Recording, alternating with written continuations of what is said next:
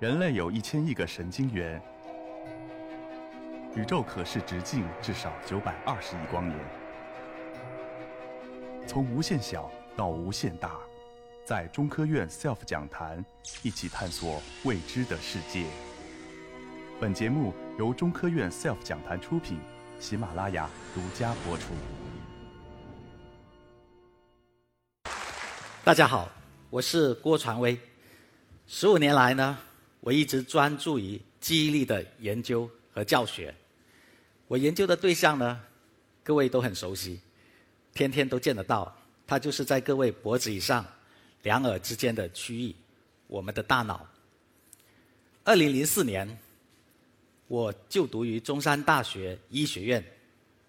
作为一名医学生，我觉得我们比一般人对大脑结构和功能的了解应该会多很多。不过，二零零五年的一段经历颠覆了我的认知。我发现，我原来对大脑知之甚少。二零零五年，我经过了专业系统的训练，并且鼓起勇气参加首届中国记忆锦标赛。在这次比赛中，我获得了全国总冠军。比什么内容呢？比如说，我能够在两分钟的时间内。记住一副打乱的扑克牌的顺序以及花色，能够在十五分钟的时间里记住七十个人物的面孔和他的名字，能够在一个小时的时间里准确的记住一千八百个毫无规律的阿拉伯数字的顺序，平均用时两秒钟一个。各位听到的这个数据呢，感觉？好像是不是天方夜谭，半信半疑。即便呢，有的人相信，他也会说：“嗯，那应该是极少数人的专利，我们普通人是做不到的。”你有这种想法呢，是很正常。不过呢，并不明智，因为此刻呢，你有这种想法，就已经把你的大脑推进了一个铁牢。今天呢？我将带来三把打开大脑记忆潜能的钥匙，释放你的大脑潜能。你会发现，当你了解并精通这三把钥匙的魔法之后，你会比别人记得快，比别人记得牢，比别人记得多。你会发现，你的大脑超乎你的想象。首先分享第一把钥匙，也就是送给各位的第一句话。如果你想快速记住什么，那就将你要记忆的事物和你熟悉的事物联系起来。什么意思呢？各位都有这样的经历：去到一个新的场合，遇见一批陌生的朋友，相互完成自我介绍之后，转过头怎么样？忘了，很尴尬。那我就以。人名头像做举例，看各位如何快速的记住陌生人的名字和相貌。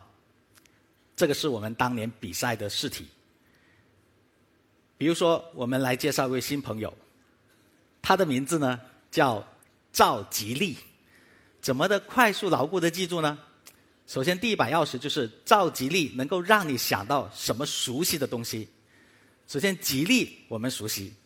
那吉利，我又想到当时是想到吉利牌轿车。接下来他的姓氏怎么记呢？照，你可以想象光线的照明。那我当时呢是想到谐音成找，就是寻找的找。所以整个姓名被我翻译成找吉利轿车。接下来我要做的就是把这句话跟这个人物的特征进行联想。我看到他挺焦急的样子，因为焦急的头发都白了。所以呢，我就当我看到第二次看到这个人物的时候，看到他的白发，看到他焦急的表情，我就想到他在干嘛？找吉利，他就叫赵吉利。也许你会认为这个时间会不会很长？其实告诉各位，在比赛的过程中，这个想法在我的脑子里，也就是十秒钟的时间就完成了。好，继续。比如说，各位，大家能记住我的名字吗？郭传威。郭传威让你跟什么熟悉的东西能够想到一起呢？我好像听到有答案了，比如说锅，炒菜的锅。那传威呢？我们谐音成权威。啊，我相信通过这两个熟悉的东西，你应该可以记住台上这个人的名字郭传威。好了，分享第二把钥匙。如果你想牢固记住什么，那就将你要记忆的事物呢深度加工。说到深度记忆，我们必须了解大脑中一个非常重要的结构，就是海马体，长得像两只海马，所以叫海马体。那今天呢，我们要尝试着挑战一下记住海马体这个单词的拼写。大家数一数，一共有多少个字母？正确答案十一个，算是很比较长的单词。首先。我们深度加工的第一步就是把它模块化，什么意思呢？就是把它分组，分成几组。你可以分成这样两个单词，前面这个 hippo 呢是河河马的意思，后面这个 campus 是校园。当有的朋友可能说后面那个校园我我没见过，那还可以进一步的分成三个部分，就是 us 我们以及 camp 营地。这就是完成了对信息的深度加工的第一个步骤，叫分组。为什么要分组呢？因为著名的心理学家约翰米勒在他的论文《魔力之期》中提到一个发现，就他发现我们人类的记忆有个特点，在短时间内，我们的大脑只能记住七个左右的信息模块。记忆力好的人呢，可以记住九个；那记忆力差点的人呢，记住五个，就感觉到很吃力了。其实这不难理解，比如说各位平时我们记手机号码也是十一个数字，你们一般会前面幺八九幺八五这样来记，然后后面八个再拆分怎么记？还有各位还记得怎么记住你的身份证号码吗？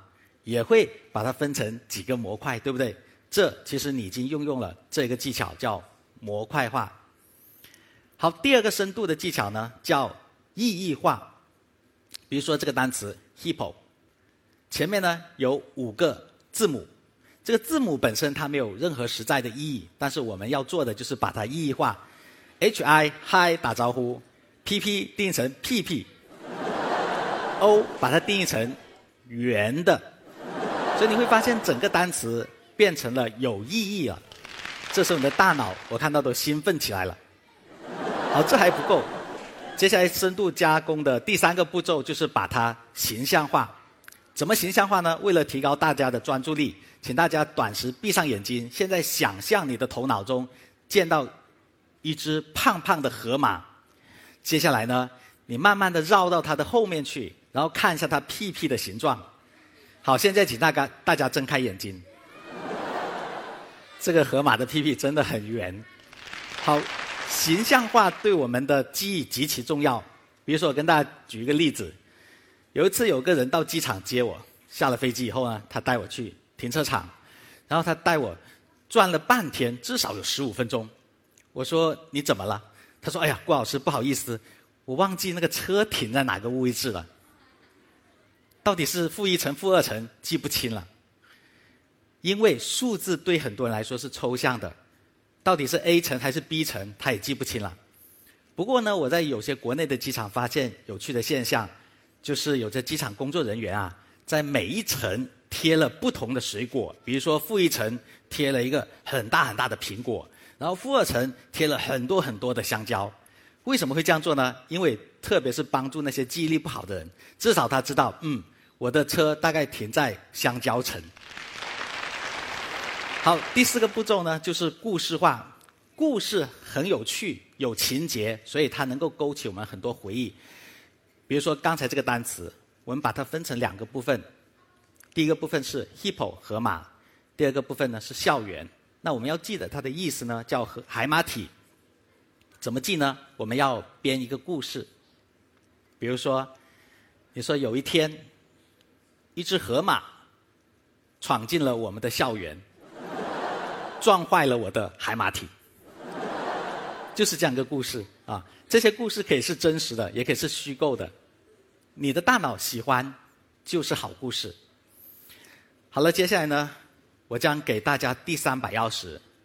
第三把钥匙意义非凡，威力巨大。这个过程中，请你做好充分的准备，请你放松你的身体，在椅子上坐好，怎么舒服就怎么做。好了，接下来呢，我将讲一段故事。在这个过程中，请你发挥想象力。同样，为了你这个画面更加清晰，现在请大家闭上你们的眼睛。三、二、一，闭上眼睛。想象有一天，你邀请我到你家做客，我们一起来到了你的家门口。你拿出钥匙，打开了房门。推开房门，突然飞出来一群鹦鹉。接下来，我们走到你家的鞋柜，打开鞋柜，突然滚出很多铁球，铁球重重的砸在地板上，撞翻了一个尿壶，弄得我们很尴尬。然后你带着我马上到洗手间，可是进到了洗手间，吓了我们一跳，因为在你家的马桶上坐着一只老虎。他正吃着芭蕉，吓得我们跑到餐厅。我发现你的餐桌上摆满了五颜六色的气球，而在餐桌的中间放着一把中国古代的折叠的纸扇。突然，我们发现客厅有动静，跑到客厅一看，发现沙发上坐着一位中年妇女，她正。津津有味的吃着一包鱼饲料。好了，继续闭上你的眼睛，我们再复习一遍。首先，你邀请我到你家做客。首先，你用什么打开房门？钥匙。然后打开门，飞来一群什么？鹦鹉。然后到了鞋柜，一打开鞋柜，滚出很多铁球，铁球砸在地上，撞翻了一个什么？尿壶，然后跑到洗手间，看到马桶上坐着一个什么老虎？老虎在吃什么？然后我们吓得跑到了餐桌，然后餐桌上摆满了什么？五颜六色的气球，在中间放着一把什么？折叠的纸扇。然后客厅的沙发上坐着一位什么？中年妇女。各位告诉我，她在吃什么？好了，请大家睁开眼睛。来到你家，真的让我印象深刻，好像进入了一个魔法的城堡。但是各位，我们在做这个练习的时候，其实你已经做到一件了不起的事情，你已经差不多把圆周率小数点后的二十位数字记住了。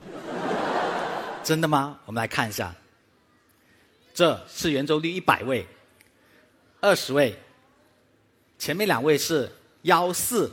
就是刚才我们手中的那把钥匙，然后门门里面飞出很多鹦鹉，就是一五；从鞋柜里滚出来的就是球儿，九二；然后撞翻了一个尿壶，谐音呢就是六五，六五尿壶六五。那马桶上坐着一只老虎，就是山上来的老虎，就是三十五，它正吃着。芭蕉就是数字八九，然后在餐桌上有五颜六色的七九气球，中间还摆着一把三二扇儿，在沙发上坐着一位妇女，她的代码是三十八，为什么？三月八号妇女节，她正吃着一口鱼饲料，谐音四六饲料。好，你记住了吗？如果你想记住更多的数字，你还可以找更多的场景。在记忆大师的眼中，数字已经不是数字，数字变成了许多生动形象的事物。这种方法是记忆术中最强大的一种方法，是所有参加江苏卫视最强大脑这些选手的法宝。也是所有记忆大师的神器，它叫记忆宫殿法。